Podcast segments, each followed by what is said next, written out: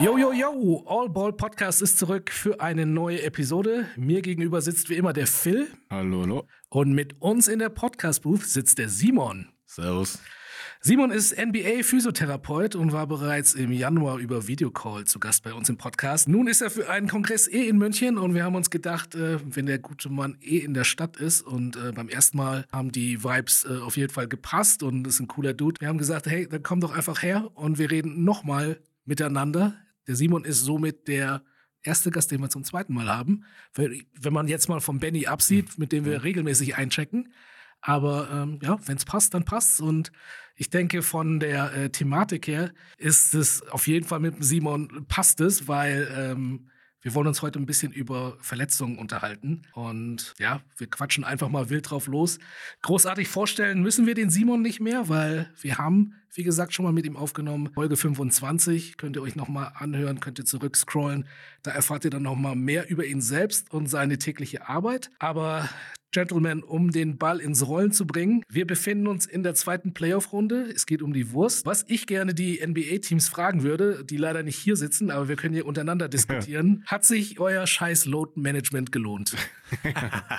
Weil ich denke da zum einen besonders an einen Kollegen, der bei den Clippers spielt. Und den hatte ich 50 Spiele lang irgendwie in der Fantasy League und dann irgendwann habe ich ihn gedroppt. Der wurde irgendwie die Hälfte der Zeit wurde der geload managed, also der hat einfach nicht gespielt, obwohl er hätte spielen können, aber man hat gesagt, okay, wir sparen uns das auf für wenn es richtig wichtig wird. Und dann war es richtig wichtig und äh, war nicht da, beziehungsweise hat sich wieder verletzt, der Kollege Kawhi Leonard. Und was sagt ihr dazu? Ich meine, ich bin genauso Fan wie du. Äh, Ich find's genauso für den Arsch wie du. Und ich, also für mich ist immer da ein Riesenfaktor, jetzt unabhängig von irgendwelchen Fantasy Leagues oder sonst was, dieses Fan in der Halle sein. Jetzt von uns gesehen, äh, extra zu einem Spiel fliegen aus Europa, aus Deutschland und dann äh, wegen Load Management, äh, dieses schöne Wort, dieser schöne Begriff, der da die letzten Jahre immer mehr aufkam, sein großes Idol nicht spielen sehen und so. Ähm, das sind so Sachen, weiß ich nicht, das ist so. Pff, es heißt immer, ja, früher gab es das alles nicht, da waren die einfach hart im Nehmen, da, da haben die das einfach weggesteckt und so. Und, und jetzt, man kann natürlich nicht in den Kopf hineinschauen, ja. Also es, wir schauen ja weiterhin, auch wenn der Kopf eine große Rolle spielt, wir schauen ja dann weiterhin immer nur, ja, was ist denn jetzt die Diagnose von dem? Ist es gerechtfertigt, dass der da jetzt nicht spielt oder der soll halt mal die Arschbacken zusammenkneifen und einfach da jetzt äh, rausgehen. Und für mich ist halt echt immer so dieses, wenn, wenn ich mir jetzt vorstelle, ich bin so der, der Fan, der da hinfährt und dann so, ah, okay, nee, scheiße, es ist das zweite Spiel in Back-to-Back, äh, kacke, da habe ich jetzt Pech gehabt. Ich habe 250 Dollar ausgegeben für, für ein Ticket für das Spiel und ich sehe ihn halt nicht. Also mir ist es eben passiert, also nicht passiert, LeBron hat gespielt damals, als ich ihn das erste Mal gesehen habe, aber es war halt auch so ein Spiel, ja, das hat er halt mitgespielt, hat gemerkt, äh, gut, das wird heute nichts, dann mache ich einen auf Schongang. Und ja, ich habe 220 Dollar für so halb gute Plätze im, im Staples Center, Clippers gegen Cavs war das äh, damals bezahlt. Ja, und bin dann so unzufrieden raus. Und wenn ich mir jetzt vorstelle, dass es so ein Spiel gewesen wäre, Bleacher Report, Push-Mitteilung, oh, kacke. LeBron out, äh, keine Ahnung, wegen, was er dann immer hat, Ankle Soreness oder, äh, also ist ja immer dieses so in Richtung Überbelastung bei, bei solchen Spielern. Ich kann es immer nicht beurteilen. Ähm, ich, pff, man denkt immer, die wirken wie so Übermenschen, sind sie ja dann oft wahrscheinlich nicht, aber ähm, ja, deswegen, Simon, deine Einschätzung. Ganz genau, Äh, du bist da der Experte, glaube ich. Äh, Simon, das sind ja harte Mutmaßungen unsererseits. Simon, du bist, du bist auf jeden Fall derjenige von uns dreien, der am meisten über äh, NBA-Spieler Physik weiß. Und ähm, erstmal, was ist deine Meinung zu Load Management generell?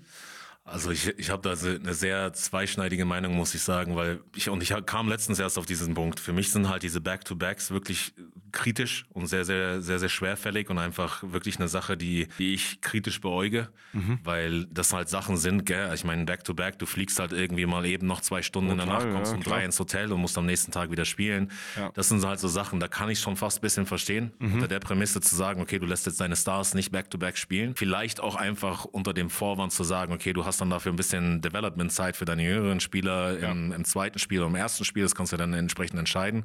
Aus Fansicht verstehe ich das total, Ja. aber aus physischer Sicht, Übermensch hört dann halt auch irgendwann auf. Ja.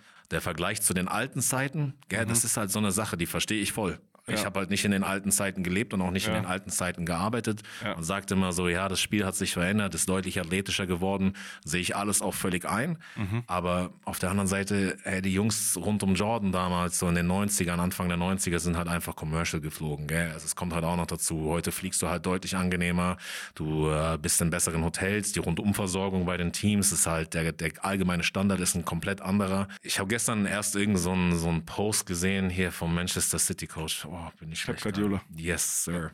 Der halt auch so meinte, dass er wirklich von seinen Spielern keine Ausreden hören will. Ich meine, Ja. ist halt auch wirklich ein tougher Typ, wenn es um so Ja. Gesundheitsaspekte geht. Aber da ging es halt auch so ein bisschen darum, dass äh, schlafen, schlafen, schlafen, trinken, trinken, trinken, essen, essen, essen. Und ich glaube, heutzutage mit dem Lifestyle der Spieler teilweise, der aufkommt, geht halt so ein bisschen auch so diese Disziplin, dich um deinen eigenen Körper zu kümmern, entweder komplett 100 Prozent oder wir, wir leben halt so diesen NBA-Lifestyle, Halligalli und äh, wedeln mit einer Gun im Club rum. Ja, weißt du? Also das sind halt so Sachen, ähm, wo du dann halt denkst, ja gut, also vielleicht solltest du dich ein bisschen besser um deinen Körper kümmern. Ich sage nicht, dass er die Hand, der Kollege die Handverletzung nicht Ja. bekommen hätte, Ja, ja. aber, you know, du Ja. weißt halt nicht so. Und das sind halt so Sachen, was Load Management generell aber angeht. Ich bin da jetzt kein großer Fan von, muss ich dir ganz ehrlich sagen, weil es wird wenig trainiert in der NBA. Du hast halt so diese typischen Run-Throughs, wo du halt deine Systeme läufst, aber das ist halt kein physisches Training. Das heißt, du bist wirklich nur auf die Spiele angewiesen, um dem Körper einen entsprechenden Reiz zu geben. Ich war echt Jahre beim DFB und wir haben, Mann, Alter, da wird halt nur über Belastungssteuerung gesprochen. Da dachte ich mir aus dem Basketball kommt, Jungs, Alter, wir spielen Montag. Du hast drei Tage Pause und du spielst am Freitag wieder bei der Nazio, gell? Also jetzt vielleicht nicht in der Bundesliga oder was auch immer, aber im Normalfall bei den Turnieren hast du schon viel Pause zur Regeneration. Ja. Und wir reden ständig über Belastungssteuerung. Also ich finde, zwischen den beiden Sportarten ist ein extremer Kontrast, was das angeht. Es schwappt langsam in den Basketball über. Ich, muss dir ganz ehrlich sagen, aus meiner Sicht wird teilweise zu wenig belastet. Dann kommt es halt echt drauf an, was du, wie du belastest, gell? Also der jetzt einfach ist der Punkt, ja. and one Basketball zu spielen, ist natürlich jetzt nicht die Belastung, die man sich wünscht, aber du musst den Körper schon darauf vorbereiten und nachbereiten, dass der Körper in der Lage ist, sein, sein maximal physisches Belastungsrepertoire abzurufen. Also aus, aus Sicht eines Laien, und das, das bin ich fraglos, ähm, ist es ist es so, und du kannst mich da gerne berichtigen, Simon. Aus meiner Sicht ist es so, hey, da ist ein Typ, der, von dem weiß man, der hat einen anfälligen Knöchel. Ja, und ähm, das Team weiß es, dass das anfällig ist und ähm, weiß, je öfter er Basketball spielt oder je öfter er trainiert, wie auch immer, desto höher ist die Wahrscheinlichkeit, dass er sich an dem Knöchel verletzt. Aber ist dann tatsächlich die Lösung, dann lass ihn halt weniger Basketball spielen. Weißt du, was die Lösung in der NBA häufig ist? Ist halt Eis, Alter. Du packst halt einfach mal ein bisschen Eis auf den Knöchel. Nee, jetzt mal im Ernst, aber das ist definitiv nicht die Lösung für mich. Und das bringt mich zurück zu der ersten Folge, wo wir viel darüber gesprochen haben, wie meine Behandlungsstrategie Richtig, aussieht, etc. Und ich sage nicht, dass, dass ich da alles richtig mache, bei, bei weitem nicht, gell? aber ich finde halt einfach die NBA, und das bringt mich auch zu dem, was wir im Vorgespräch mal hatten mit der Medizin in den USA, ist halt sehr eindimensional. Gell? Also du hast halt wirklich so diese eine Schiene, die wird halt gefahren, quer, querbeet durch die NBA. Und du hast halt im Endeffekt, wird halt ein bisschen trainiert, aber nicht wirklich an der Ursache ge gearbeitet. Und das ist immer so ein, so ein stupid saying, ja, ich arbeite an der Ursache und wir suchen die Key Lesion. Und weißt du, das ist halt immer so, das ist so ausgelutscht und schon fast so ein bisschen esoterisch.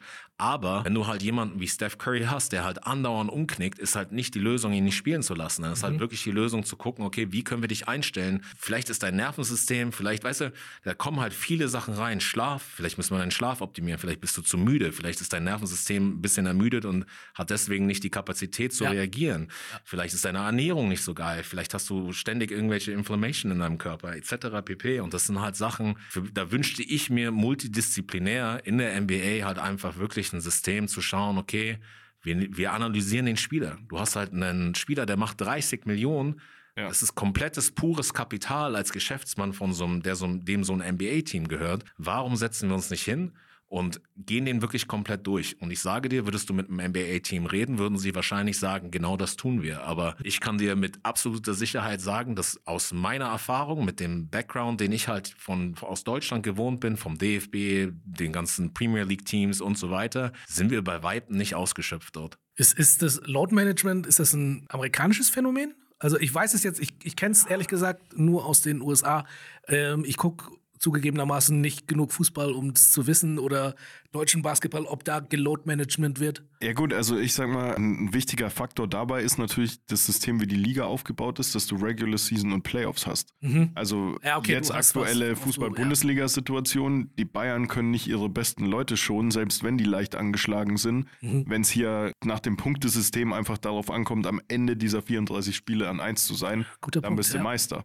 Also da, da kann jetzt aktuell, da, da kannst du nicht so experimentieren. Aber, sorry. Ja. aber das ist halt als Fan genau das Frustrierende, weil du fliegst halt rüber in der Genau. Regular Season, weil normalerweise als normaler Fan kannst du dir halt auch die Playoffs-Tickets nicht zwingend leisten. So schaut's und aus. erwartest halt einfach guten Basketball. Ich finde die Qualität in der Regular Season, also ich meine, ich bin andauernd da, aber ich war diese Saison vielleicht bei acht Spielen, weil ich mir, den, weil ich mir das nicht angucken wollte. Ja. Weißt du, das ist halt schon auch wirklich Halligalli und das ist Ja. alles Marketing und alles Bromborium. Ja. Aber die Qualität des Basketballs mit der Aktivität der Spieler ist halt so Larifari häufig. Und das halt sehr Total. frustrierend als, aus Fansicht, aber auch als Spieler, glaube ich. Wenn du sehr, sehr competitive bist. Safe.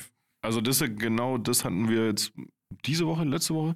Ähm, auch erst in unserem Quick and Dirty äh, Hot Take äh, Podcast quasi, wo wir über die Playoffs reden. Es ist erstaunlich, also äh, vielleicht sogar erschreckend, wie dieser Schalter umgelegt wird, ligaweit. Also dies, di- dieser Unterschied zwischen Regular Season und Playoffs. Ich habe bisher jetzt die Spiele, die ich mir live reingezogen habe in den Playoffs, waren alle geil. Die waren alle hart umkämpft. Klar, dann äh, ist so ein Spiel wie Lakers äh, Grizzlies mit, mit 40 Vorsprung dabei, okay. Ähm, aber, oder heute die, die Sixers, äh, Embiid kommt zurück ähm, und sie kriegen eine fette Klatsche. Aber ähm, trotzdem ist das, das generelle Niveau der Playoffs ist was ganz anderes. Es sind ja auch auf einmal Ergebnisse dabei, so 97, 89 oder sowas, wo du ja siehst, okay, klar, es kann auch sein, dass die Teams einfach scheiße getroffen haben, aber wo du siehst, okay, die Intensität muss viel höher sein, du musst dir die Körbe verdienen und so weiter. Deswegen äh, finde ich crazy, ähm, gleichzeitig aber, wie du sagst, ist halt dann die Schattenseite für die Fans und für die Regular Season. Du wirst jetzt die meisten Leute, Dennis Wucherer hat es neulich auch gesagt, er hat sich ewig kein NBA-Spiel mehr reingezogen, weil es ihm einfach gar nichts Aber gibt. sau viele. Ja, ist Ja. fast eine andere Sportart. Ja, er. ja. Das ist halt krass, wenn du den Markt halt, wenn du überlegst, die wollen den Markt halt erweitern oder erweitern oder erweitern, aber Ja. das Spiel wird tendenziell immer unattraktiver. Ja. Was mich aber zu deiner Aussage von eben bringt, ist halt, du hast hart umkämpfte Playoffs, aber Ja. genau deswegen entstehen auch so viele Verletzungen zurzeit. Ja. Ich meine, du hast einen Embiid,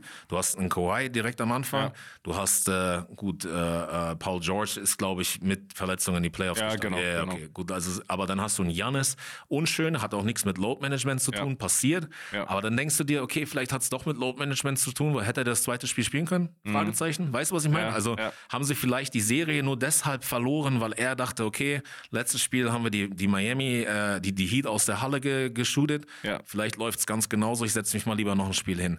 Und das ist halt so die Sache, ich will dem nichts vorwerfen, Ja. ich weiß es auch nicht. Ja. Äh, ich kenne das Camp von dem sehr, sehr gut, aber auch da wirst du keine Informationen zu dem Fall bekommen. Ja. Generell ist aber so, das sind halt so Faktoren, wo du dir halt denkst, Alter, was wären das für geile Playoffs mit Leuten gewesen, die, die voll Ja. umfänglich. Jimmy, Jimmy Butler, Ja. same thing. Die Sache ist, bei dem kannst du bei so einer Verletzung hat auch nichts mit Load Management zu Ja. tun, gell? Aber ich sag halt generell, hast du halt plötzlich von, von 0 auf 100 sitzt du in den Playoffs und denkst dir so, Alter, ist das ein geiler Basketball. Ich bin schon fast traurig, dass ich aktuell in Deutschland bin, weil ich stehe safe nicht um vier auf, um mir Glaub die ich. Spiele reinzuziehen. Ja. Ja. Aber es ist halt geil, Alter. Es ist halt geiler Basketball. Ja. Du als äh, NBA-Physiotherapeut, wenn du so einen Spieler siehst wie Ja Moran, wenn der zum Korb zieht und dann da praktisch äh, versucht, über weiß ich nicht, wie viele Leute drüber zu danken, ohne Rücksicht auf den eigenen Körper, ohne Rücksicht auf Verluste. Zieht's der so ein bisschen den Magen zusammen und sagen, hey, ich weiß nicht, musst du das so machen oder landet er falsch? Oder also, für mich sieht's immer so aus, als ob er Kopf und Kragen riskiert für zwei Punkte. Weißt, für mich, ich bin halt immer noch ein Basketballfan. Ja. An allererster Stelle. Und dann ist halt so, dann denkst du dir, okay, als Basketballfan denkst du schon, ist schon geil. Und als, als von der medizinischen Seite denke Wenn ich du mir, verantwortlich wärst für seine Physio. eher dann, dann wäre okay. Ich würde ihn trotzdem weiter jumpen lassen. Ich, ich, ich kümmere mich schon drum zur Not. Weißt du, so denke ich es mir. Aber ich muss dir ganz ehrlich sagen, wenn du als Spieler so eine athletische Kapazität hast, schöpfst du die aus. Das ist halt dein Ding, das ist halt dein Play. Gell? Klar ist der maximal verletzungsanfällig, der junge Mann, aber ist halt so. Also was, was willst du nur machen? Das, da, da kannst du ja da jetzt zurückzuhalten, das macht sein ganzes Game kaputt, denke ich mir. Also insofern, das ist so ein Kollege, wo ich mir denke, mach schon alles richtig. Ja, okay. Ja, weil der ist schon, also bin durch seine ganzen äh, Geschichten, die er da gerade so abzieht, jetzt nicht sein größter Fan menschlich, aber die Spielweise ist natürlich absurd. Also das ist ja genau so ein, haben die in der NBA gewartet wieder, äh, so ein exklu äh, explosiver Point Guard, der einfach genau wie du jetzt sagst, ohne Rücksicht auf Verluste, das ist ja genau das, was es ja ausmacht um ihn. Aber klar, ich habe auch jetzt in der, in der Serie gegen die Lakers, habe ich mir auch gedacht, so, alter Kerl, deine Hand ist schon getaped, so jetzt reiß dich mal zusammen, so was machst du denn da? Voll, aber muss man ihm halt wieder auch hart anrechnen, weil Ja, wirklich klar. andere Jungs hätten dann gesagt, naja, ich stütze mich zwei Spiele hin. Ja, weißt klar. du, was ich meine? Also Ja. das sind natürlich auch so Sachen, wo ich mir dann wieder denke, Kudos to you, ja, weißt du? ja, das stimmt auch wieder, ja. Aber ja, wenn er dann so abhebt, man, gegen LeBron und so, ist, keine Ahnung, was wiegt der? 80 Kilo, er sieht super leicht aus. Ja. Voll. und, und, geht dann da voll rein mit Kopf auf Ringniveau und, Und er fällt klatscht dann von halt, da oben ja, runter, er klatscht halt immer wieder mit der Hand hart auf den Boden. Ich meine, das Ding ist halt, würde der 100, 100 Kilo wiegen, Ja. dann wäre oder 110, dann wäre es natürlich eine andere Diskussion. Ja. Gell? Aber ich meine, der hat halt, wie gesagt, diese athletische Kapazität und davon lebt sein Spiel. Ja. Insofern äh, belassen wir es mal dabei. Ja. Ich glaube, da gibt es andere Kandidaten, die da vielleicht nicht so. Wobei ich muss sagen, also ich habe gerade an Anthony Davis gedacht. Ja. Aber der, der junge Mann ist ja ganz stabil. Du denkst immer so jedes zweite Spiel, oh. Ja. Aber das hält sich ja doch alles ganz gut zusammen. Es hält sich. Hoffentlich, ja, hoffentlich. Ja, also äh, Klopf auf Holz. Äh, momentan hält es sich noch, aber wie du schon gesagt hast, also jedes Mal, wenn er irgendwie umknickt oder auch nur für eine Sekunde am Boden liegt, denke ich mir, oh nein, bitte steh Voll. wieder auf. Ja, ja. Ja, und äh, dieser, der Kollege hat halt auch, ich weiß nicht, was das an ihm ist. Es sind tatsächlich so Kleinigkeiten, manchmal sind so komplette Freak-Accidents. Da denkst du dir, das kann nur ihm passieren. ne? Ja. So in der Luft verletzen. Ja, das, das, war das, das war das eine Thema, da haben wir uns auch schon mal drüber Ja. aufgeregt. So. Also, wie kann man sich in der Luft verletzen? Ja. Und ähm, ja, Er aber-. Ja, aber das sind so einige Verletzungen, die du halt siehst, wo du denkst, so Victor Oladipo, Mhm. gell, das ist für mich halt ein geiles Thema gerade, ist mir gerade eingefallen. Ja, gut. Weil das ist so eine Geschichte, wo ich meines Erachtens komplett verschwendete Reha sehe, weil das halt einfach, oder das ist genauso wie Derrick Rose damals. Ja. Das sind so zwei Kandidaten, wo ich halt sehe, die haben maximal Basketballtalent, die, die sind eigentlich unstoppable. Es sei denn, eine, eine Verletzung haut die raus, gell? Also das ist halt so eine Sache, wo ich gerade sag, wo ich gerade denke, okay, Patella tendon, really? Also das sind so Verletzungen. Ich sag nicht, dass die absolut preventable sind, aber das sind so Verletzungen, wo du halt denkst, so, uff, wirklich schon wieder. Ja. So, und woran liegt's denn? Und das ist halt so, du siehst halt häufig bei den Spielern ein falsches Surrounding System.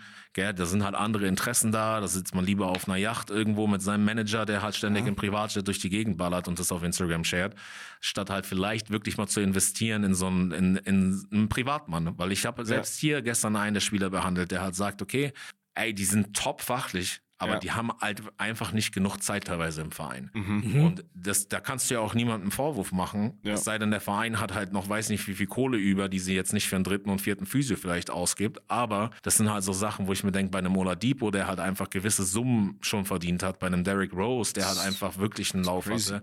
Vielleicht hätte es doch mehr Sinn gemacht, da wirklich privat zu investieren. Ja. Ich glaube, häufig in der Liga hast du halt so die Idee, du gehst zum Team, wird schon alles top sein, weil es halt NBA ist aber häufig nicht der Fall, weil du hast halt Kollegen, die sind da seit 15 Jahren und werden da auch immer sein, bis sie auf Rente gehen. Und das ist auch okay. Also die machen halt ihr Ding. Ähm, ich habe aufgehört, mich darüber teilweise aufzuregen, aber es ist halt so dieses Minimal-Maximal-Prinzip. Du machst halt so ein bisschen, das sind halt alles Modalities. Also selbst in der NFL, wo ich letzte Woche ein Telefonat hatte mit einem Kollegen, der bei den Raiders ist, der halt gesagt hat, es sind halt viel Modalities. Es hat, und bei, bei Modalities meine ich halt Elektrotherapie, äh, Laser, Eis, äh, Normatec. Das sind halt alles so Sachen, wo ich denke, okay, Alter, da kann ich auch meine Mom mal kurz sagen, mach das mal. Da brauchst Ja. du auch kein Physiotherapeut Ja. sein. Mhm. Ja. Ja, das ist, das ist, klingt blöd, aber ist, äh, glaube ich, die Wahrheit auf jeden Fall, ja. Guter Punkt, ja. Äh, wenn du jetzt aber, also äh, speziell Victor Oladipo, weil du so sagst, oh scheiße, Patella sind, also es sah ja Katastrophe aus für, für jeden Zuschauer, glaube ich. Also allein zum Korb gehen, bumm, legt den flach und ja, man weiß sofort, das ist eine Katastrophenverletzung. Ähm, aber wie meinst du das jetzt, wenn du da sagst, hm, hätte man vielleicht in der, bei ihm muss man ja sagen, in den vorherigen Reha-Phasen besser machen können, weil der Typ hat ja jetzt die letzten, boah, drei, vier Jahre, hast du ja froh sein können, wenn er mal fünf bis zehn Spiele schafft, ohne gleich wieder Ja. rauszufliegen, so Und ungefähr. realistisch betrachtet ist die, die, ist die Ja. Karriere halt durch. Ja, Also jetzt der ist Das, Feierabend, genau, das ja. wollte ich dich Ja. fragen, ob bei, ob bei dir als Physiotherapeut irgendwann der Punkt gekommen ist, wo du dann sagst, Junge, lass sein. Also das ist so, dein Körper sagt dir durch alle möglichen Zeichen gerade, äh, das, das wird nichts mehr. Ja, weißt du, willst ja als Physio dann auch nicht so der sein, der dann diese Negativität reinbringt, aber du musst ja auch irgendwo mal ein bisschen ehrlich sein und ich glaube Mhm. ganz ehrlich, pff, Mann, ey, also zumindest wenn du halt siehst, auf welch, welches Potenzial der mal hatte, gerade in Pacers Zeiten, gell, Wahnsinn. dann denkst du dir halt, okay, das ist so viel verschwendetes Potenzial Ja. und du hast halt verletzungsanfällige Spieler. Ich selber hatte zwei Jahre mit jemandem zu tun, der halt sehr verletzungsanfällig war, wo sich jetzt zum Glück echt beruhigt hat, aber ich sag halt, du hast halt, äh, ist halt einfach manchmal so. Allerdings muss ich sagen, ist halt bei ihm, wie viel Kompensationspattern waren wirklich in seinem Körper, wo er halt vielleicht von der, von der einen auf die andere Seite so überbelastet hat, dass sowas passiert ist. Ah, Wie Punkt, ja. viel Day-to-Day-Work wurde da wirklich reingesteckt, um zu sehen, hey, wie sieht deine Spannung aus? Wie bist du allgemein drauf? Weißt du, das Mhm. bringt mich dann wieder zurück zu dem Punkt, den wir vorhin hatten, wo ich sage, okay, durch welches System schickst du gerade so einen Spieler, der eh schon solche wirklich groben, massiven Verletzungen hatte, Ja. um zu gucken, okay, wo ist in deinem System vielleicht ein bisschen was strange? Weil so eine Sehne zerfetzt nicht einfach, gell? So eine Sehnen sind dafür ausgelegt, ähm, vom lieben Herrn, halt einfach gewisse Belastungsmomente übertrieben zu, zu widerstehen. Ja. Das, das fetzt dir nicht einfach mal eben um die Ohren. Ja, also ich meine, Patella-Szene, ähm, die Verletzung, die er da hatte, wie oft passiert ist, das ist ja, also das ist doch super selten auch. Also, das ist, ist das Quadrizepssehne ist sehr, sehr selten. Also Quadrizepssehne ist sehr, sehr selten. Das war die erste grobe Verletzung. Patellasehne, würde ich sagen, ist tendenziell schon ein bisschen häufiger. Aber das bringt mich dann zur Achillessehne. Das sind ja auch so Sachen. Gell? Also das, das, da ist in deinem Körper einfach so viel verschoben und verschoben. Und da muss halt so viel verkehrt laufen in deinem Ja. Nervensystem, dass so ein Muskel halt einfach sagt, okay, ich ziehe dir jetzt die Sehne um die Ohren. Ja, crazy. Ich erinnere mich gerade an eine Unterhaltung, die ich mit ähm, einem Dr. Marcus Elliott hatte vor ein paar Jahren. Und der gute Mann ist äh, ja auch in den USA bekannt dafür, dass er Verletzungen erforscht, aber vor allen Dingen auch Abläufe. Und ähm, wir sind dann irgendwann auf das Thema gekommen, dass der Unterschied zwischen heute und damals halt ist, warum verletzen sich so viele Spieler heute, warum haben die sich damals nicht so stark verletzt oder so häufig, ist ähm, aus seiner Sicht AAU Basketball. Also das, die, die, die Spieler kommen ähm, aus dem College und haben praktisch ähm, die, die, die doppelte Zeit schon in Sachen AAU Basketball gespielt. Also so viel Belastung vorher war schon auf diesem Körper drauf. Um, und das, das war halt damals, so in den 90ern, noch nicht so verbreitet, dass es diesen AAU-Circuit gab, wo du praktisch von Turnier zu Turnier getingelt bist, wo es so hart auf Leistung schon für 14, 15, 16-Jährige ging. Und ähm, das war seine These. Ähm, was ist denn eure Meinung dazu? Also ich glaube, meines Erachtens, der Kollege, von dem du sprichst, der hat auch Studien publiziert, in denen es exactly, äh, exactly, Alter, äh, exakt darum geht. Exactly. Ähm, und äh, ich äh, bin der Meinung, da geht es auch darum, dass halt quasi früher der Unterschied war, dass du verschiedene Sportarten durchlaufen hast, gerade im Sommer. Also du hast zum Ich glaub, Beispiel, ja, Base- ich glaube, du hast Das Baseball gesagt, durchlaufen, Football, ein bisschen Basketball und hast halt multidimensionale Mhm. Sportarten gespielt und dadurch deinen Körper entsprechend verschieden belastet. Ich bin da, ich hatte witzigerweise genau dasselbe Gespräch gestern und auch die genau selbe Thematik mit derselben Studiengeschichte. Und ich bin da seitdem am Überlegen und habe mir danach das Ding auch übrigens erst durchgelesen. Also fairerweise bin ich da sehr frisch an dem Material, weil ich habe vorher davon noch nicht viel gehört. Persönlich, einfach aus neutraler Sicht gesprochen, du belastest in der AAU ja deinen Körper sehr basketballspezifisch. Das heißt, eigentlich müsste dein Körper ja, auf die Belastung wirklich mehr oder weniger explizit trainiert sein, Ja. statt eigentlich de, de, das genaue Gegenteil, meines Erachtens. Ist ja, wenn du Muskel als, äh, als Bodybuilder trainierst, wächst er in einer bestimmten Weise. Wenn du deinen Muskel als Sprinter trainierst, wächst er in einer bestimmten Weise. Das heißt, auch als Kind gerade hast du ja eine gewisse Muskelfaserverteilung. Und ich glaube, wenn du AAU-Basketball früh spielst, trainierst du ja deine Muskulatur und deinen Körper, deine Knorpel, jedwede Struktur wirklich auf diese Belastung hin. Deswegen ka- kann ich mir fast nicht vorstellen, dass es da eine Korrelation gibt. Ist möglich, ich will es nicht ausschließen, Ja. aber es ist ein schwieriges Thema, um wirklich zu sagen, okay, früher hatten wir keine AAU, deswegen ist es AAU. Ja. Weil letzten Endes ist ja, ich meine, ich weiß nicht, wie ihr Jungs groß geworden seid, aber Digga, Alter, ich habe Basketball den ganzen Sommer durchgespielt und hatte nie auch nur irgendwas. Nun bin ich jetzt kein Basketballprofi geworden, aber weißt du, was ich meine? Also Ja. das ist ja, ich weiß es nicht, ey. Ja, also ich weiß, ich kenne mich ja auch zu wenig aus und ähm, ich weiß jetzt nicht, welche quasi Langzeitfolgen, also weil es ist ja auch nicht so, dass äh, jeder Spieler mehr verletzt ist. Also ich weiß, ich weiß tatsächlich gar nicht, sind die Verletzungen so viel mehr als früher? Das also ist das, dann auch die nächste das kann ich jetzt so nicht nicht. beurteilen, weil wenn ich in die 90er schaue, ähm, viele meiner Lieblingsspieler sind ja eben genau wegen Verletzungen dann nie zu dem geworden, der sie hätten sein können. Ähm, allen voran Penny Hardaway, Grant Hill, Derrick Rose, war jetzt nie einer meiner Lieblingsspieler, Tracy McGrady. So, es, es gab es ja schon immer, dass sie so dieses dauerhaft verletzt sein, das ist ja, ich weiß nicht, ob, ähm, vielleicht kennst du dich da äh, oder kannst du da sagen, ist es dann Veranlagung? Ich weiß es nicht, aber also ich kann mir jetzt nicht vorstellen, dass dann eben jemand wie Penny Hardaway vielleicht sogar nochmal drei Jahre früher aus dem äh, Rennen gewesen wäre, wenn er intensiver Jugendbasketball gespielt hätte. Kannst du dich erinnern, worauf Penny, äh, weshalb Penny Hardaway aufgehört hat zu spielen? Knorpelschäden, wann ist das? Im Knie? Also, ich meine, Vince Carter hat halt auch noch Knorpelschäden Ja. ohne Ende, gell, und Ja. läuft halt noch durch die Gegend. Das Ding ist Ja. halt, ich glaube, der einzige Ver Vergleich, den ich habe, oder die einzige Idee zu dem Thema ist halt einfach, dass die schweren Verletzungen, also die Schwere der Verletzung, die ist auf jeden Fall in die Höhe gegangen. Und Ah, okay. die ist meines Erachtens auch immer in Korrelation mit, mit äh, Athletic zu sehen. Weil Mhm. du halt einfach sagst, okay, die kann keine Achillessehne durch die Gegend schlappern, wenn du halt einfach so halbwegs müde den, den Court und runterläufst und dann halt Setup-Play spielst, gell? Mhm. Ja. Also das ist schon ein anderes Okay. Spiel Ja. in dem Sinne. Und wenn du mal ganz ehrlich bist, was ich übrigens sehr, sehr interessant gerade finde, was mir gerade einfällt, ich meine, der NBA-Schedule ist jetzt nicht so krass unterschiedlich zum Euroleague-Schedule. Wenn Total. Du, wenn du Euroleague, Pokal und Bundesliga spielst, Ja. sagen wir mal hier lokal in Bayern München, Ja. dann sieht der Reiseschedule, das sieht nicht anders aus. Und jetzt vergleichen wir doch mal Verletzungen da. Ja. Also einfach zur NBA. Ja. So, der, das Spiel ist schon ein anderes in Europa, würde ich behaupten. Also ich persönlich finde es attraktiver, deswegen schüttelt jetzt nicht so den Ja, Kopf. ja. Nee, nee, also ist ein anderes. Also es ist, es ist Geschmackssache und im Vergleich zur Regular Season ist ein Euroleague-Spiel auf jeden Fall besser. Voll. Also da das Ja, ja, ist hundertprozentig. alles daran ist besser, weil es halt auch Teambasketball ist. So. Das ist es. Ja. Aber es ist halt wirklich, das bringt mich halt dann wieder zur Frage zurück. Liegt es womöglich wirklich an der Art und Weise, das Spiel zu spielen und dann aber auch, weil in der, in der Euroleague so ein Mirotic, mit dem ich gearbeitet habe, Saturanski, mit dem ich gearbeitet habe, die nehmen sich halt nicht mal drei Tage frei. Ja. Verstehst du? Also die gehen halt in die, in die Offseason, gehen komplett durch, dann die Preseason, spielen eigentlich jedes Spiel, es sei denn, sie sind wirklich verletzt und haben irgendwas. Aber das, ich sehe, habe mit Satoranski letztens gesprochen und habe von, von zum ersten Mal, seit ich diesen Mann kenne, keine Beschwerde gehört. Das ist halt so ein bisschen alte Mann-Beschwerden. Aber Mai, der Typ ist halt auch jetzt über 30, da kann man schon mal ein bisschen alte Mann-Beschwerden haben. Ja. Aber ich habe jetzt nicht gehört, so ja, weiß nicht, vielleicht muss ich mal drei Spiele aussetzen. Also das finde ich eigentlich gerade einen ganz interessanten Gedanken, ehrlicherweise. Ja. Ja, klar, äh, klar, das ist.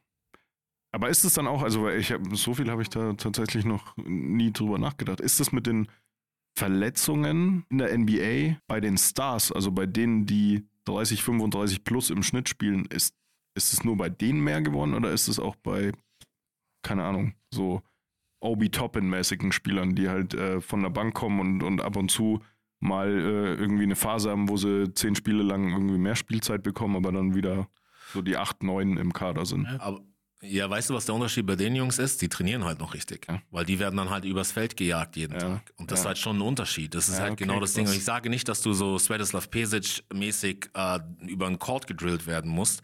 Aber du brauchst halt eine gewisse Belastung. Und die haben halt diese Jungs. Und wenn sie auch nur zehn Minuten im Spiel spielen, glaub mal, die gehen nach dem Spiel in den Kraftraum und dann am nächsten Tag haben sie noch extra Basketball oder vor dem Spiel meistens. Das habe ich ja bei Daniel sogar gesehen. Als er weniger gespielt hat in Boston, war genau das das Programm. Das heißt, du bekommst deine Belastung. Wenn du aber einer der Starspieler bist, dann Mhm. ist halt häufig so keine Trainingsbelastung. Du spielst dann halt mal ein bisschen weniger oder Ah, nicht was. interessant. Hätte ich nicht Das- gedacht, ja. Das ist natürlich schon Sinn, ein ja. grober Unterschied. So. Und wenn du ein Wett bist und bekommst deine 35 Millionen und dein Name ist Steph Curry und du sagst, du willst heute nicht trainieren und machst halt nur ein paar Dreierwürfe, dann ist halt, wer diskutiert denn da mit dir? Ja, aber dann haben wir vielleicht so eine Halbantwort auf jeden Fall so mit diesem. Ja, das ist, also, was ist Halbantwort? Dann, das, das muss ja dann quasi Teil des Problems sein. Also, wie du vorhin sagst, mit die Belastung, du könntest jetzt gar nicht mal sagen, dass die so krass belastet sind. Und wenn das, wenn das dann jetzt noch dazu kommt, dass du diesen, naja, man kann es ja fast Superstar-Bonus in Bezug auf Training äh, nennen, Ja. dass, dass das noch mit reinspielt, das ist natürlich wild. Ich, ich hätte jetzt vermutet, so einer wie Obi, Obi Toppin wird halt sich weniger verletzen, einfach weil er weniger spielt. Ja. Ne, weil er weniger auf dem Feld Ja, ist. äh, in, in, in die Richtung ging es ja mit meiner genau, also Aussage. ja. und deswegen, deswegen äh, überrascht mich die Antwort umso mehr. Ja, aber Aber gerade dann ist ja Sinn, ja. häufig auch so. Ich meine, die wenigen Minuten teilweise, vor allem wenn du halt ins Spiel kommst, wenn du halt nicht mehr warm bist, da wird's ja dann auch häufig gefährlich so. Dann Ja, bist du ja schon ein bisschen auch au, aus, äh, raus aus dem Spiel, Ja. hast dich so ein bisschen outgelockter. Ja. ja. Und dann kommst du plötzlich auf den Court und du musst halt 100% geben. Und das sind ja auch Typen teilweise, die dann wirklich 100% geben wollen. Das heißt, da besteht schon häufig ein Problem. Ich werde nie die Antwort darauf haben, ganz klar, weil da kommt jeder, sagt, ja, ich weiß es und ich habe die Studie und das ist dann auch das Problem. Gerade in den USA ist halt alles sehr theoretisch. Wir haben Studien und dann, ich meine, wir wissen alle, und das meine ich gar nicht despektierlich, aber Studien sind halt immer ein paar Jahre zurück. Gell? Wir haben, und dann gibt's halt die Fürstudie und die Gegenstudie und am Ende musst du halt machen, was du denkst. So, das ist halt immer so. Es sei denn, da gibt's wirklich so 50 Jahre alte Themen, über die wir reden, dann sind viele Sachen relativ klar. Aber das halt sehr, USA tendenziell, ten, ist tendenziell halt schon sehr theoretisch. Wir sind da schon so sehr der Theorie hingezogen und alles so Sportwissenschaft ist halt nichts Praktisches wirklich mehr und das ist halt alles so, ja, wir müssen das und das machen. Aber wenn du dann wirklich nach dem Warum fragst, dann wird's so ein bisschen fusselig. Ähm, in meinem Fachbereich ist halt Dry Needling so das überkrasse Ding da drüben. Gell? Also Dry Needling für die Zuschauer, äh, Zuhörer, Zuschauer. Ist halt so, du, du hast halt Muskelspannung, suchst halt in einem bestimmten, äh, sehr, sehr angespannten Punkt in dem Muskel und versuchst halt mit einer Nadel sozusagen diesen Punkt so ein bisschen aufzulösen, wie so einen Luftballon zum Platzen zu bringen. Oh, okay. Das klingt jetzt ein bisschen aggressiv, Das aber es ist halt im klingt- Endeffekt Das klingt wie nix für mich. ist halt, ja, kann ich auch voll nachvollziehen, aber es ist halt so, so Akupunktur, nur ein bisschen tiefer. Gell? Also du willst ja schon mit dem Muskel arbeiten, äh, mit dem Triggerpunkt arbeiten. Ich bin auch, ich bin, du brauchst mich, wie gesagt, ich, ich bin gar kein Fan davon. Du wirst jeden Sportler hören, ah, das ist so geil, weil die Spannung ist direkt raus. Ja, ist sie mit Sicherheit, aber warum hattest du denn da überhaupt Spannung? Ist es wirklich nur Belastung? Aber warum? Also du bist doch ein Profisportler. Warum bringt ein bisschen Belastung deinen Muskel so auf Tonus, dass wir uns jetzt darum kümmern müssen? Weißt du, also äh, oder beziehungsweise so darum kümmern müssen. Das heißt, was ist denn in diesem Nervensegment wirklich Sache, dass dein Muskel so hart feuert, Alter? Und das sind halt bei mir dann so die, die Fragen, die ich mir dann stelle. Ja. Aber deswegen meine ich halt, in der NBA ist halt häufig so, ein relaxter Muskel ist genau das, was wir wieder wollen. Du bist ready to go. So, und dann denke ich mir persönlich, und da stecke ich leider auch nicht so tief drin, aber Ja. das sind dann halt so Sachen, wo ich mir denke, okay, haben wir jetzt diesen Muskel runtergebracht, aber kann das zu einer schwereren Verletzung führen, weil der Muskel wird ja aus, aus einem bestimmten Grund so übersteuert. und Ja, angesteuert. logisch. Ja. Weißt du, also das ist ja, da ist ja ein Problem aus einem bestimmten Grund. Ja. So, das nächste ist dann halt die, das, die, das nächste Segment. Haut dir jetzt dein Kreuzband deswegen um die Ohren, weil du dich nicht anständig darum gekümmert hast. Und das sind aus meiner Sicht dann wieder so Sachen, wo ich mir dann halt wünschte, dass die Therapie doch ein bisschen komplexer wäre. Das macht Sinn, klingt äh, katastrophal, die Da Vorstellung. so äh, äh, so Hardcore-Behandlung und halt wirklich, also katastrophal vom, also ich stelle mir vor, es tut krass weh, aber auch so, wie, du es sagst, vom Grundsatz, dieses schnelle Lösung. Da muss jetzt äh, ganz schnell was her, ja, habe ich was, bumm, zack, das Problem ist weg, fertig aus. Aber dieses, also finde ich sehr interessant bei dir, dass du immer, ähm, egal wie, immer diesen, diese Ursache und diesen Grund in den Vordergrund stellst, ähm, dass, dass du sagst, ja, aber woran liegt's? Das halt immer so wirkt, als wäre das jetzt nicht im Alltag so, dass diese, ja, woran könnte das liegen, Frage überhaupt gestellt wird. Ja. Also das ist ja eigentlich äh, völlig wild, wenn, wenn man sich das vorstellt, äh, wie du es auch beschreibst.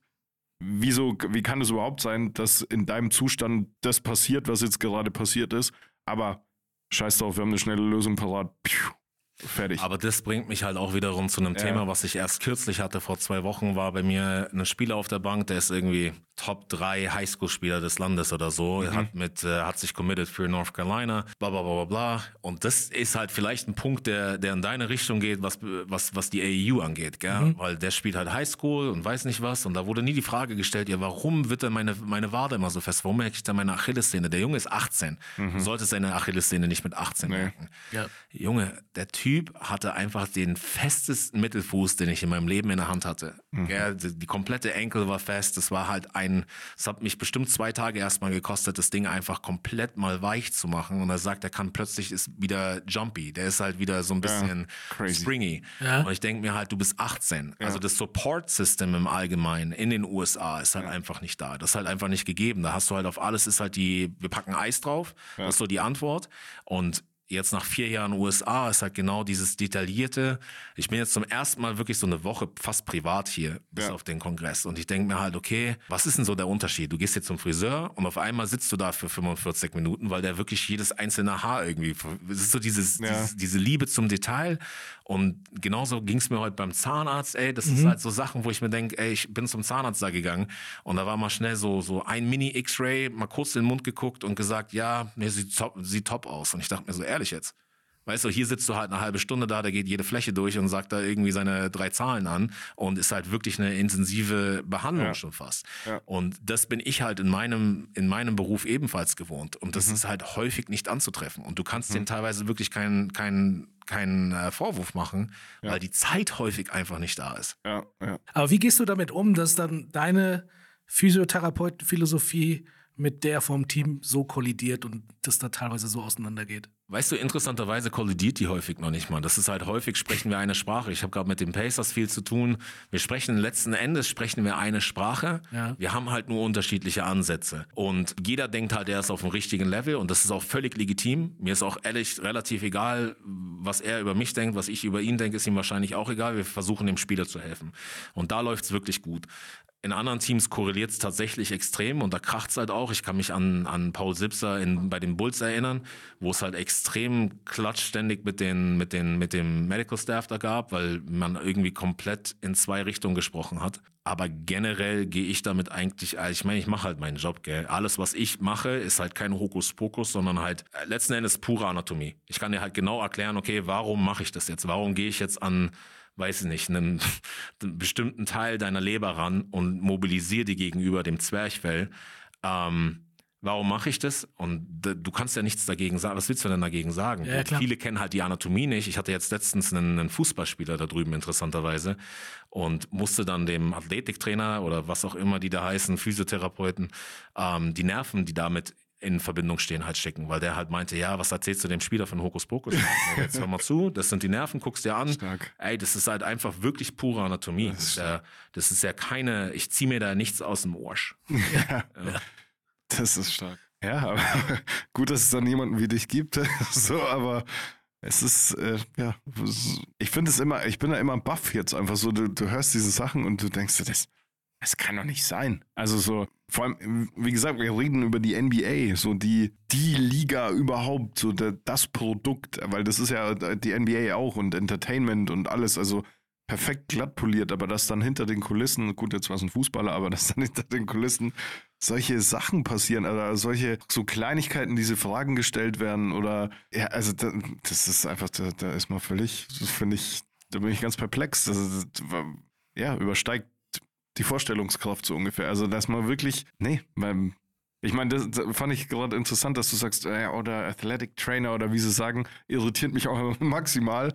Ja. So, irgendeiner hat einen Cut am Finger oder keine Ahnung was und dann, oh, ja, wir brauchen die Athletic Trainers. Äh, Aber die, weißt du was? Die machen dem kurz ein Pflaster hin. Da, das bringt Ja. mich zu einem der größten Probleme, die wir, die wir in dem US-Bereich im Allgemeinen haben. Ja. Ich hatte ein Meeting mit einem, mit einem NFL-Agenten und er fragt mich letzt, am Ende des Meetings, worauf ich spezialisiert bin. Und ich sag so, das war die schwierige, ich konnte die Frage nicht beantworten. Was Ja. meinst du, worauf bin ich spezialisiert? Du hast halt für alles Spezialisten. Und da hast du halt wirklich auch die Besten der Welt, muss ich sagen. Mhm. Also da scheinen sie dann wieder, wenn es um, weiß nicht, eine Mitralklappe im Herzen geht, hast du wahrscheinlich irgendeinen Hans in, in Washington DC sitzen, der weiß nicht, fünf äh, PhDs hat und weiß nicht, was für Arbeiten geschrieben hat. Aber wenn es so um dieses Gesamtspektrum eines Sportlers geht, wo ich mir denke, okay, du willst jetzt aber keinen Enkelspezialisten haben, weil vielleicht ist es nicht dein Knöchel, vielleicht ist es tatsächlich irgendwas in der Kette, Ja. dann wird's halt relativ schwer. So, dann läufst du halt, und die Situation hatte ich auch vor ein paar Wochen, der dann meinte, wie, du machst alles zusammen. Ich sag, naja, ich kann dann, klar kann ich dir das Segment schnell einrenken und dann machen wir das und das und das und arbeiten ein bisschen Soft Tissue und dann wird es schon. Er sagt so, ja, normalerweise bin ich dafür bei drei verschiedenen Leuten. Ich denke mir, das ist doch geisteskrank.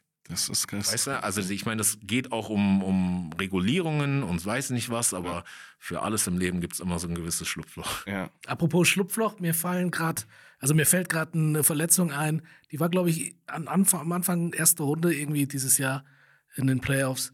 Irgendein Spieler, bei dem ist die Vase umgekippt und hat sich irgendwie in die, in die Hände geschnitten oder sowas. Brown, ja. Ja, das sind doch, das sind doch Verletzungen, da denke ich mir manchmal, wenn ich die lese, wenn ich die höre, Alter, jetzt sag halt wirklich, was passiert ist. Du warst in der Messerstecherei. Oder so. Aber erzähl mir nicht irgendwas von der Vase, die du dann versucht hast, irgendwie aufzuheben, die Stücke, und dann hast du dir die Hände zerschnitten. Aber kannst du dir das ausdenken? Ich, Ja, ja. ich, ich, Also- die ganze Also, Zeit. ich kenne den Kollegen ganz gut und ich sage dir, hundertprozentig kann der mit so einer Geschichte um die Ecke kommen. Okay. Also ich wäre da null überrascht. Ich kann es dir nicht sagen, ob es eine Geschichte ist oder nicht. Ich habe dem, dem ich bin mit dem Bruder von dem sehr, sehr gut bekannt und äh, habe dem dann di- direkt danach geschrieben, aber da kriegst du natürlich keine ehrliche Antwort. Aber ja, mei, das sind halt so Sachen, wo du dir halt schon Ja, ich meine, also, äh, so laufend gibt es so komische Sachen, wo irgendeiner vielleicht über das Spielzeug seiner Tochter gestolpert ist und hat dann irgendwas auf einmal am Fuß oder so. Das sind so Verletzungen, da denke ich mir, what? Ja, gut. Wie, wie passiert sowas? Nachts. Ja, Ja, anscheinend. Auf dem Weg zum Klo, Licht nicht angemacht, keine Ahnung. Simon, hast du irgendwie lustige Anekdoten noch äh, aus deiner Zeit zusammen mit NBA-Teams, die du erzählen kannst? Kannst du natürlich auch dann äh, verschleiern, um welches Team es geht oder Namen verschleiern. lustige Anekdoten. Irgendwas, irgendwas, was ist so hinter, ein Blick hinter die Kulissen. Boah, ich wünschte, ehrlich gesagt, ich bin gerade am überlegen, aber äh, wahrscheinlich aus der Bulls-Zeit am ehesten. Alles andere danach war nicht so witzig, das war schon sehr, sehr ernst. Also im positiven Sinne, weil ich hatte dann überwiegend mit den Boston Celtics letzte Saison zu tun etc. Aber boah, ich versuche gerade darüber nachzudenken. Lustige Anekdoten. Bei den Bulls. Oder was gibt es überhaupt für Anekdoten? Weil der Phil und ich, wir kennen es da ja überhaupt nicht aus. Wir wissen überhaupt nicht, wie es da hinter den Kulissen zugeht. Wir wissen nur das, was auf dem Court passiert. Mann, ey, das, darauf hätte ich mich mal vorbereiten müssen. Ich Alles glaube, das ist so eine Frage, die, über die muss ich tatsächlich ein bisschen nachdenken. Und das liegt nicht daran, dass ich es nicht teilen will. Ich bin nur gerade echt am, am, am Nachdenken. Ich meine, was du halt nicht vergessen darfst, ich bin 2019 komplett rüber und dann war erst mal drei Jahre der Bums dicht. Also deswegen gibt's da nur Hörensagen, Ja, wenn ja, überhaupt. ja. Also das hat jetzt erst wieder alles so in der letzten Saison letzt, letztlich wieder angefangen. Ja, ich wollte gerade, okay, dann, dann, das ist ja zumindest dann interessant, weil wenn du angefangen hast während der Hochzeit der Pandemie und dann im Vergleich zu jetzt, dann hat sich ja wahrscheinlich so ziemlich alles geändert. so oder? ziemlich alles. Ja. Kannst du darauf vielleicht näher eingehen? Was, was war damals fast unmöglich? Was ist jetzt möglich? Was, was geht jetzt einfacher? Ich erinnere mich noch an eine Zeit, wo ich halt zwischen Laurie Markkinen von den Bulls zu äh, Daniel Theiss bei den Celtics fliegen musste, so ziemlich direkt nach den Lockdowns mit 80 Masken auf und 50 Vaccines in meinem Körper. Also das ist so das Härteste, was ich, glaube ich, damals erlebt habe. Aber ich glaube, mentally war das halt einfach sehr, sehr challenging für alle Spieler, die da damals involviert waren. Aber tatsächlich so, was, was so lustige Be- Behind-the-Scenes-Anekdoten gibt, Also da bin ich dann auch nicht so nah an den Teams, gell, und das, das auch sehr, sehr bewusst, muss ich sagen. Also ich bin da, will mich da gar nicht so sehr involvieren, aber ja, weiß ich nicht. Wäre wär so eine Festanstellung für ein Team, das, kommt, würde das überhaupt in Frage kommen bei dir oder bist du eigentlich so happy, wie es läuft? Es gibt so eine Wunschvorstellung, sagen wir mal. Also es gibt so ein Wunschszenario, was ich sehr, sehr gerne erleben würde, worauf man auch irgendwo hinarbeitet. Es ist halt so, eine, so ein Szenario, wo du halt mit so einem All-Star-Caliber-Spieler halt zusammenarbeitest und dann Teil des Teams wirst, aber halt wirklich nur für den Jungen verantwortlich bist. Und das gibt es tatsächlich um die Liga herum relativ häufig. Ähm, aber hält dich aus der Politik und dem Corporate-Verhalten dieser Teams raus. Weil ich glaube, ehrlich gesagt, würde ich von einem Team einfach so angestellt werden, hätte ich wahrscheinlich zwei Monate später keinen Job mehr. Und das meine ich gar nicht doof, aber es ist halt einfach, das ist halt wirklich Politik, Politik, Politik. Der Rest ist sehr, sehr corporate. Das heißt, am letzten Endes werden so Teams halt, und das vielleicht ein Blick behind the scenes, letzten Endes werden so Teams halt wirklich wie Companies geführt. Gell? Es gibt halt wirklich eine, eine ganz klare Hierarchie. Es gibt halt ein ganz klare, also ganz anders als bei, bei Nationalmannschaften, sage ich mal. Da hast du halt ein Teamgefüge und das Team behind the Team ist halt ein Team. Aber in so NBA-Teams gibt es halt verschiedene Departments, die sich nie sehen. Gell? Also du hast halt, es gibt ja hunderte von Angestellten. So, das heißt, es ist wirklich ein riesiger Apparat, der da irgendwo arbeitet und der medizinische Staff arbeitet ein bisschen zusammen, aber auch nicht jeder darf da mit dem Coach reden. Das heißt, es ist wirklich nur der Head-Off. Und das sind so, ich werde mich, ich hatte ein Interview damals mit den Sixers in 2020 und eine der Interviewfragen war tatsächlich, da war ja Doc Rivers schon da, ähm, wenn ich die Position bekommen würde, und das wäre eine Position, in der ich direkt mit dem Coach hätte reden müssen, ähm, wie würde ich mit dem kommunizieren? Also was wäre meine Art und Weise? Und ich so, hä, was denn das für eine Frage, Alter? Also was meinst du denn, wie würde ich kommunizieren? ja, wenn er aber einen Spieler haben will, der spielt und äh, der ist aber verletzt und deiner Meinung sollte der nicht spielen. Ich sage, naja gut, dann würde ich es ganz offen und ehrlich so kommunizieren. Also was sollst du denn auf die Frage auch antworten? Ja, klar. Ich, das war ein ganz seltsames Gefüge, aber da merkst du halt, wie so ein Verein tickt und wie halt so die Coaches auch ticken. Und ganz ehrlich, Doc Rivers ist halt auch niemand, mit dem ich ganz gerne einen Fight gehabt hätte. Über so Wie, wie groß ist so ein Medical Staff normalerweise bei einem typischen NBA-Team? Ah, ist ganz unterschiedlich. Also ist wirklich tatsächlich sehr, sehr unterschiedlich. Ähm, in, jetzt nehmen wir mal Beispiel Pacers, die haben drei Physios für die 15 Spieler. Also jeder hat so fünf Spieler. Dann hast du zwei Massagetherapeuten, wovon auch nur einer, glaube ich, fest angestellt ist, also eine komplette Vollzeitstelle hat. Werden die Physios festen Spielern zugeteilt? Also du Ja, hast ja. gerade gesagt, äh, das sind drei, drei Physios. Also diese drei Physios sind dann auch für bestimmte fünf Spieler zuständig. Genau. Und meistens halt auch so ein bisschen nach, also würde ich jetzt zumindest behaupten, ich weiß nicht, ob es hundertprozentig richtig ist, aber ich würde sagen, so ein bisschen nach äh, Liga-Zugehörigkeit bekommst du dann halt auch den erfahrenen Therapeuten. Ah, okay. Oder aber du bist natürlich der All-Star-Rookie Tyrese Halliburton, der bekommt Ja. dann natürlich auch entsprechend äh, den älteren Therapeuten zugeteilt. Also das ist halt, damit sich die Spieler natürlich gut aufgehoben fühlen, sagen wir es mal so. Aber ja. Ich stelle mir gerade vor, du bist irgendwie neu in der Liga und bekommst halt so den Rookie-Therapeuten und dann gibt's halt den, den All-Star, der äh, schon weiß ich nicht wie viele äh, Auszeichnungen gewonnen hat und der kriegt dann so den tollsten Therapeuten, den, den LeBron James der Therapeuten. Ah, ich glaube, also da muss ich jetzt mal die, die Teams in Schutz nehmen. Ich glaube, die versuchen schon einen gewissen Standard zu halten. Ah, die werden jetzt nicht jemanden direkt out of Ja. college irgendwie hiren, gell? Also dann hast du einen Intern vielleicht, das ist eine andere Hausnummer, aber die fassen meistens nichts an, aber die Therapeuten sind schon im Gro fast schon zu lange bei den Teams, würde ich behaupten. Also meine, also Erfahrung ist immer super, aber wenn du 15 Jahre bei einer Mannschaft arbeitest und für dieselbe Company, ich weiß, ich persönlich weiß jedenfalls immer nicht, wie gesund das Ganze ist. Ja, stimmt wohl. Simon, kannst du, kannst du irgendwie unseren Zuhörern äh, etwas raten, wie sie vielleicht länger fit bleiben? Ja, Bewegen und Yoga, Freunde. Und gute Ernährung. Spaß. Ähm, nee, tatsächlich ist Müller Wohlfahrt bringt immer so diese Prämisse Bewegung, Bewegung, Bewegung. Und tatsächlich ist halt auch einfach so. Ich meine, ich merke das bei mir selber. Ich bin halt wirklich, seit ich in den USA lebe, halt so ein kleiner Fettsack geworden, der halt irgendwie selten, ich habe halt manchmal einen Alltag, der ist so turbulent, da komme ich halt nicht zu meinen Trainingseinheiten. Oder das ist eine geile Ausrede. Sage ich ja auch. Manchmal ist halt so, ja, ich bin so busy. Das ist halt so, Bewegung, Ernährung, gell? also so dieses, diesen Standardkram, den du tatsächlich von jedem hörst, der trifft auch zu. Da gibt's auch kein Geheimrezept. Ja. Du musst halt für dich wirklich einfach finden. Für, für den einen ist es Veganismus. Mein Gott, wenn es dich glücklich macht und du damit wirklich dich gesund fühlst, kudos to you, ja, dann mach das. Aber wie gesagt, ich glaube halt einfach so, diese Epidemie unserer, unserer Zeit ist halt einfach Zucker. Und äh, dem bin ich den tendenziellen Stressphasen auch ganz gern verfallen. Ja, gut. Ja, so Energy Drinks oder Und so. Wein. Ja, gut. Da, da ist die Liste lang bei mir, glaube ich. Also dann, dann überlege ich mir mal, mit was ich anfange.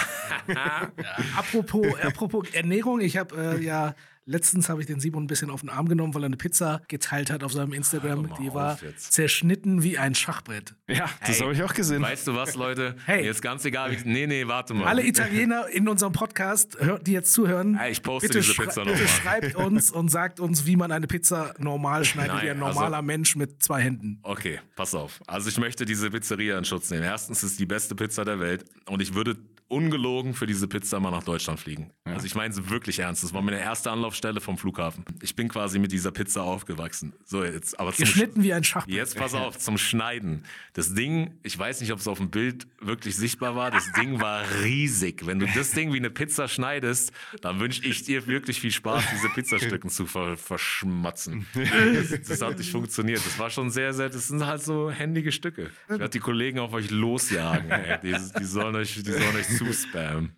Ja, nee. Äh, also ich kann da nichts gegen sagen, aber äh, ich äh, kenne ja auch keine Grenzen, was äh, Pizza und andere Speisen angeht. Und mir sind da auch die, die äh, Sitten und Länder egal. Und das, das trampel ich alles mit Füßen, Hauptsache mir schmeckt's. Äh, nee, aber ich meine, wenn die Pizza zu groß ist, das ist ja so ein, ja, wenn es so ein Familienpizza-mäßiger Ansatz Ja, ist. aber nimmst du dann nicht so ein Teil und rollst den das, rollst dann so halb und tust das in den Du Mund? machst jetzt einen Dürüm-Döner daraus, Alter. Besser als nur eine Schachbrettpizza. Nein, Mann, das sind so äh, wirklich, guck mal, das war, die war 50 Zentimeter Durchmesser, gell? Das ist schon ein guter Hoshi. Die hat man dann für zwei Tage, wenn man klug ist. Das sind noch so aus meinen alten Studentenzeiten. Da weiß man, okay, die ist günstiger dann auf den Quadratmeter betrachtet, wenn man 50 Zentimeter holt, verstehst? Und dann Alter. Ist die so riesig, was willst, wie willst du die denn schneiden? Dann bist du am Ende, du wärst jemand, der die am Ende noch mit Messer und Gabel Aber isst. warte, die hast du in Berlin geholt, ne? War Ja, in ja. Berlin. Da gib uns mal die Adresse, weil wir in ein paar Wochen sind wir in Berlin. Ey. Dann, Ja, dann checken wir das aus. Bitte euch, aus. das ist so ein bisschen am Rand, aber ich, ich, Ja, ich verspreche euch von ganzem Herzen, ihr werdet es nicht bereuen. Okay, okay. Jeden, den ich da hingebracht habe, Wir sind in Berlin. ist überragend. Was macht ihr denn da? Ja, äh, Also das weihen wir in Court ein, oder? Ja, wir, ähm, das Reopening oder das Summer Opening vom Satusa Bally Court äh, Oh, steht an. Denn äh, genau, da sind wir mit Nike und Jordan zusammen äh, Nice. äh, im, ja, unter unserer Shigard Game Initiative läuft es dann. Ähm, und dann werden wir auch äh, noch einen Podcast aufnehmen mit den Kolleginnen vom DBB Damenteam. Ach, Genau, stark. von den Nationalspielen. Ja, die haben ja jetzt, ich glaube, die Heim-EM, wann ist die? 24 sogar? Nee, 25? So um den Dreh rum, ja. Ja, 2024, äh, genau, habe ich, hab, war die Woche erst der Post, glaube ich. Genau, Genau, ja. nice. Ja, apropos, ähm, du, du sprichst viel von Nazio, aber ähm, gehst du am, hast du auch beim DBB ähm, mit, ähm, ja, also ich meine, du bist mit Daniel Theiss hier am Start. Oh, äh, er lacht, er winkt schon ab. Nein, nein, überhaupt Müssen, nicht. müssen, wir, müssen wir auf Pause drücken. nee, nee, wir müssen überhaupt nicht auf Pause drücken. Nee, aber ich habe, äh, meine DBB-Story ist ganz interessant. Ich habe fünf Jahre beim DBB tatsächlich jeden Sommer gearbeitet. Okay. Und das war U18, U16, U20. Ich habe da irgendwie gefühlt alles gemacht. Ja. Nur zu den Herren kam es interessanterweise nicht Ah, okay. vollends mit dem Ja. Team. So, das heißt, ich bin halt doch irgendwie am Rande, aber nur dabei oder wie Ran damals auch sie einen Spruch hatte. ähm, also insofern, ich bin schon irgendwie part of, aber dann halt auch nicht. Okay. Weißt du, also mein Hauptklient ist dann halt Daniel Ja. und der hat halt auch Bock auf eine gewisse Behandlungszeit jeden Tag und wann auch immer er sie haben will und das steht Ja. ihm auch völlig zu. Dementsprechend fliege ich da mit und bin da auch mit am Start. Ähm, es kann sein, dass noch der ein oder andere dazukommt. Ähm, ich muss sagen, die waren jetzt sehr willkommen heißend dieses Jahr und haben Ja. halt wirklich bis jetzt alles gemacht, irgendwie, um das alles so sehr, sehr kollegial zu gestalten. Und da bin ich auch wirklich sehr, sehr dankbar. Ja. Okay. Gut. Nice. Das war doch ein perfektes äh, Schlusswort. Ja, aber ich habe äh, nur, um das kurz zu erklären, weil natürlich habe ich äh, jetzt gefragt wegen der WM auch, die ja dieses Jahr stattfindet. Mhm. Ähm, und finde ich nämlich ganz interessant. Äh, das deutsche Team ist ja in Japan Mhm. und spielt auch gegen den Gastgeber. Und zwar nicht, also das, ich habe das neulich erst natürlich nach meinem Japan-Trip, die Zuhörer wissen es, Ja, äh, genau. bin ich jetzt absoluter Ober-Japan-Fan hier. Echt, also ja? das ist ähm, mein neues Amerika. so, ich fliege, glaube ich, jetzt nur noch dahin. Nice. Ähm, und fand dann interessant, weil ich habe mich vorher nicht informiert. Das ist ja, die WM ist ja so ein bisschen aufgestückelt. Äh, Philippinen, Indonesien, glaube ich auch und Japan. Ja. Und da denkt man ja dann direkt an Tokio oder so. Und Okinawa. Okinawa. Okinawa äh, hier nice, schön äh, auf, auf der Insel. Äh, ist ja fast karibisch, wenn man das so von den Bildern äh, sich hier reinzieht. Ja, Hast du schon angeschaut, Da wirklich? muss ich mal schauen, ob ich da noch eine Reise dieses Jahr das hinbekomme. Ey, ohne Witz, ich bin da echt extrem hyped. Ich hab, Das Ja. war mein, mein Wunschort erstmal Ja. für die Vorrunde. Ja, geil. Also insofern bin ich da schon sehr, sehr, sehr, sehr hyped. Ja. Ja, dann könnt ihr beide euch ja treffen und dann irgendwie Karaoke machen oder so. ja, und auch einfach gutes Essen essen. Ja? Das Genau. Ist, Ey. weil gutes Essen Zeig gibt es da mal, wie auch man Pizza das kann ich dir schneidet. sagen. Japan ist tatsächlich so eine der Nationen, mit denen ich bis jetzt noch nichts am Hut hatte, nie Ja. da war. Kam echt viel rum, glücklicherweise und dankbarerweise, aber da freue ich mich extrem Ja. drauf. Ja, Geil. lohnt sich. Gut, wir sind zum Ende gekommen. Ich danke unserem Special Guest Simon. Danke fürs Kommen. Gäste. Danke. Ja, und, ja du, es ist eine besondere Ehre, hier oh, Gäste überhaupt in unserer kleinen Kabine. Mir ist es schon eine Ehre, überhaupt ein äh, zweites Mal hier zu sein. Ja. Ich habe zu danken. Back to back. Und äh, dem Phil habe ich zu danken. Vielen ja. Dank für deine Zeit. Ja, gern. Immer. Und wir sind raus. Kicks out. Tschüss. We interrupt this program to bring you a special report. Kicks Podcast. It's all ball. It's all ball. It's all ball. Not live, but direct. We, we, we love this game. It's all ball. It's all ball. It's all ball.